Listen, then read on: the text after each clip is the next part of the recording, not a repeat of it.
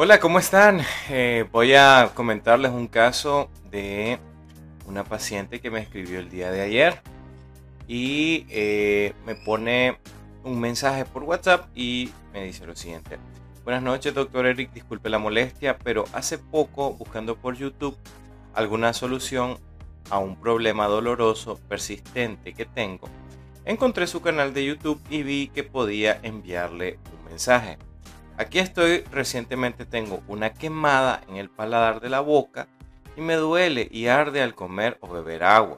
La verdad estoy muy asustada ya que busqué en Google y me aparecieron cosas peores. Clásico cuando queremos que San Google o el doctor Google nos resuelva nuestra situación de salud. Entonces nosotros le mandamos eh, la historia clínica digital enfocada en medicina oral y aquí les comento qué fue lo que nos dijo. Bueno, vamos a llamar a esta paciente Mari, ella es de 16, eh, perdón, 19 años de edad, es del sexo femenino, ella nos escribe desde Panamá. Eh, del departamento eh, o municipio no nos aclaró de dónde era. también nos dijo cuál era pues su número de referencia en caso de emergencia. Y le pedimos que describa la situación de salud oral que le aqueja, ¿no? O sea, cuál fue el problema o cuál es el problema o cuál ha sido la historia del problema que tiene. Entonces, más o menos hace unos días me preparé una ensalada y creo que logré lastimar el cielo del paladar al quemar la misma con la salsa de vinagre. Recordemos que el vinagre al final es un ácido también. Después de ese día presenté síntomas de garganta seca, dolorosa, pero sin ir a más. Después de unos días, más ahora, si siento el cielo de la boca algo abierto, con pequeños orificios abiertos que arden y duelen al chocar la lengua con el paladar o al beber agua y, al, y lastima con la comida. Fecha de la última cita médica, dice que no ha podido asistir, dice que no tiene ninguna cita odontológica previa y nos menciona los fármacos que está consumiendo. Nos habla de eh, biprofenid. Biprofenid. Eh, no lo ubiqué como un nombre genérico, así que lo busqué. Ya les voy a contar qué cosa es. Solo solo uno, pero lo utilizo para desinflamar un tapón de oído y molestia temporal del tímpano sin ser de gravedad. Mm, al final asumo de que si no va al médico normalmente y utiliza esto, esto es una automedicación. Recuérdenles a sus pacientes, queridos colegas, y también si los pacientes nos ven, el utilizar un fármaco, como en este caso un paliativo, para la situación de un dolor no nos está curando nada, más bien estamos perdiendo una oportunidad de buscar una atención odontológica relativamente efectiva para solucionar un problema. Si nosotros nos vamos solo por la solución sintomática, el ejemplo más parecido a lo que están haciendo es como que tengan su moto, su bicicleta o su auto y tengan una de las llantas que se baje cada mañana y usted va cada mañana a la vulcanizadora a pagarle sus 10, 20 córdobas para que le agregue aire a la llanta. Pero usted con eso no está solucionando el problema de una pinchadura que puede tener la llanta. La llanta puede tener algún orificio, la llanta puede tener algún problema con la válvula o puede tener algún otro problema en alguna de las partes del neumático. Así que lo mejor que cosa es, bueno, ir a la vulcanizadora, quitar la llanta, revisarla, a ver si se puede reparar o hay que cambiarla. Pero si solo le agregamos aire cada vez que se baja y eso es todos los días, la verdad es que no estamos solucionando el problema y puede agravarse y de repente si voy muy lejos o un día me tocó ir eh, lejos de casa, entonces ahí voy a tener el problema más marcado o se me puede hacer incluso más grave. Así que hay que buscar una atención médica u odontológica para buscar la solución al problema y no la automedicación. Entonces, ¿qué cosa es el biprofenid? El biprofenid lo, lo busqué en Google porque obviamente hay muchos laboratorios a nivel internacional que yo les he comentado en algún momento, sobre todo mis estudiantes, eh, saben de que los laboratorios pueden tener dos formas de trabajo, o sea, elaboran productos que ya tienen una patente libre otros desarrollan nuevos productos. En este caso, obviamente, cuando un fármaco no me suena, lo busco para saber cuál es el principio activo. Y sobre el principio activo, obviamente, montamos obviamente la, la opción de tratamiento para este paciente. El Profenid, en este caso, que se llama Profenid B, 150 miligramos. Esto es, como pueden apreciar ustedes por acá, ketoprofeno. Recordemos que el ketoprofeno es un AINE, es un analgésico antiinflamatorio y los AINES no curan absolutamente nada, solo son algo paliativo, no es un tratamiento teológico causal curativo, sino que solamente está conteniendo los síntomas. Lo cual no es una buena opción porque si tiene algún problema en el oído, que puede ser alguna infección, puede ser del oído medio, el oído interno o de la parte más anterior del canal auditivo, eh, pues sería bueno revisarlo. Y ya que en la historia clínica nos dice de que no asiste al médico regularmente o no ha podido ir, entonces es una razón más como para poder incentivar al paciente que vaya a la consulta. Una recomendación a todo ese odontólogo en crecimiento y un tip muy bueno para todos los odontólogos es que cuando tenemos un paciente que tiene estas características, no nos vayamos solo por la parte odontológica, sino que también veamos cómo le recomendamos a este paciente que también tenga hábitos de cuidado de salud y obviamente el enfoque adecuado de la terapia frente a su enfermedad. Entonces, esos son algunos puntos importantes a considerar. Ok, esta es la imagen que mm, nos envió eh, Mari. Y como podemos ver, ahí tenemos la lesión eh, con bordes irregulares a nivel de parte de la premaxila y el paladar duro. Asumo que estamos cerca de la línea media. Ok, entonces vamos a analizar un poquito. Vamos a ver las lesiones, qué tipo de relación tienen. Fíjense que tienen unos bordes irregulares. Pero no es lo único que vamos a destacar. Aquí estamos señalando cuáles son los límites de la lesión que tenemos entre manos. Y vamos a destacar algo que espero que aprecien luego. Ahí estamos dibujando los bordes de la lesión. Aquí tenemos los bordes también. Como pueden apreciar es una lesión múltiple. Aquí tenemos otro segmento. Y aquí está otro segmento de la lesión. Este es un poco más grande poco mayor.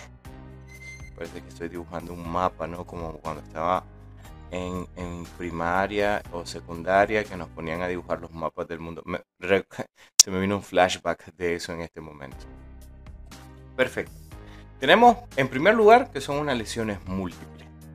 Son de bordes irregulares, pero no es lo único que vamos a destacar.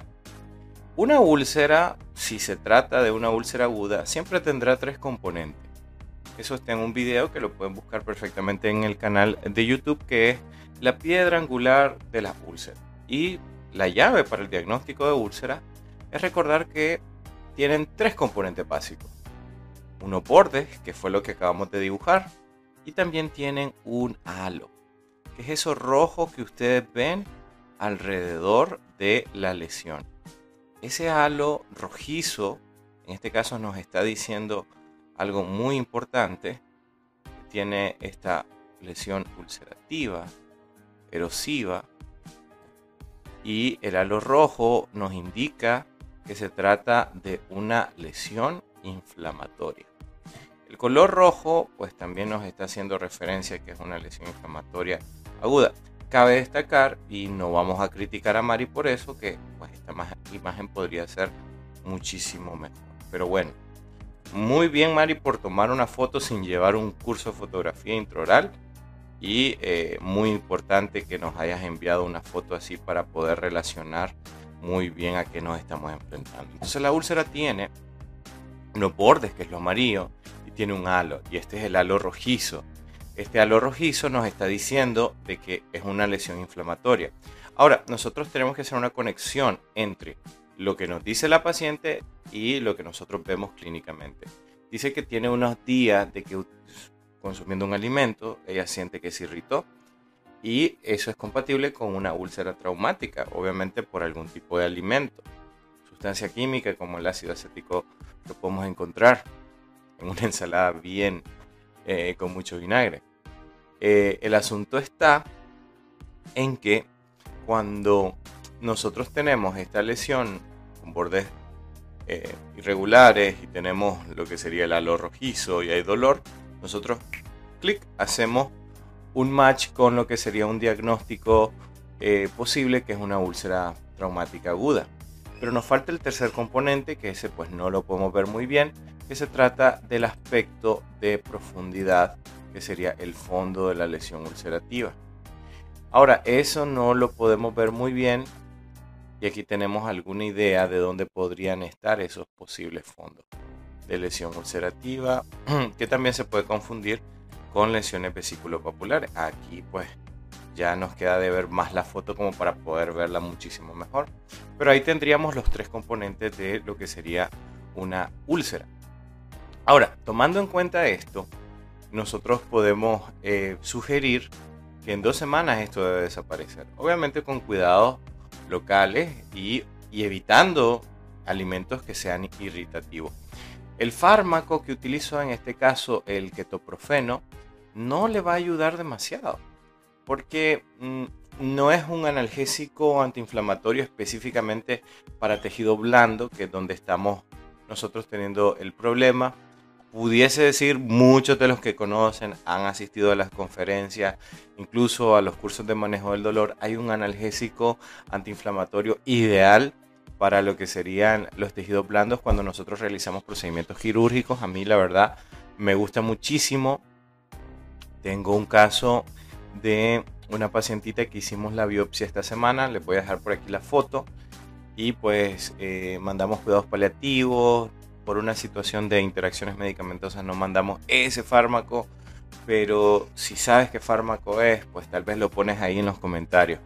Pero ya lo he mencionado y no lo quiero decir adrede porque no quiero que Mari luego vaya y tome este medicamento y lo eh, genere como una solución.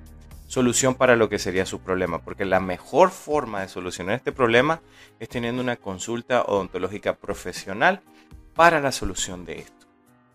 Sin embargo, Mari no nos escribe para que nosotros le demos una, un sermón, sino que Mari nos escribe para que le demos una solución. Así que, eh, ¿cuál es mi recomendación?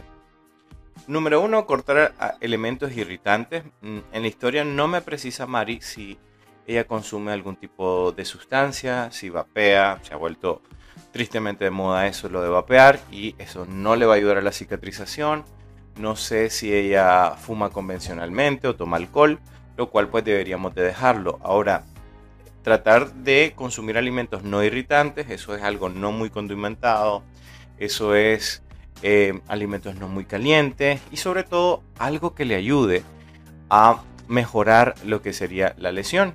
Eh, antisépticos que no lleven alcohol, por favor. Si vas a utilizar un enjuague bucal, revisa si no tiene alcohol y si tiene alcohol, no lo uses, por favor. Eso te va a producir daños epigenéticos. Eso está en otro video. Así que fíjate muy bien si, si lleva alcohol para que no uses un enjuague a base de alcohol, enjuague bucal.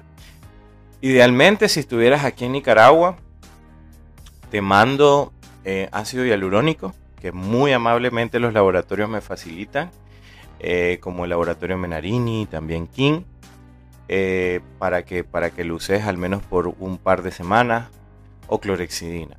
Si entiendo que estás en Panamá y probablemente no tengas la disponibilidad de estos productos tan fácil, así que por ejemplo algo a base de xilitol también te pudiese ayudar o simplemente tu enjuague que no contenga alcohol y pues cuidar tu higiene. En dos semanas esto debe desaparecer.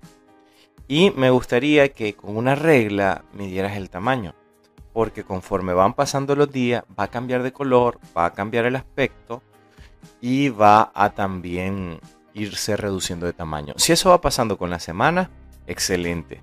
El proceso de recuperación se inició y de forma satisfactoria. Así que tres recomendaciones al final para Mari. Número uno, eh, no automedicarse. siempre hacer una consulta. Yo con mucho gusto a los pacientes que me escriben les, trato de, dar un consejo. También trato de educar a la comunidad acerca de cómo es el abordaje que yo tengo de estos pacientes en relación con lo que he aprendido a lo largo de los años y obviamente lo que mis maestros me han enseñado.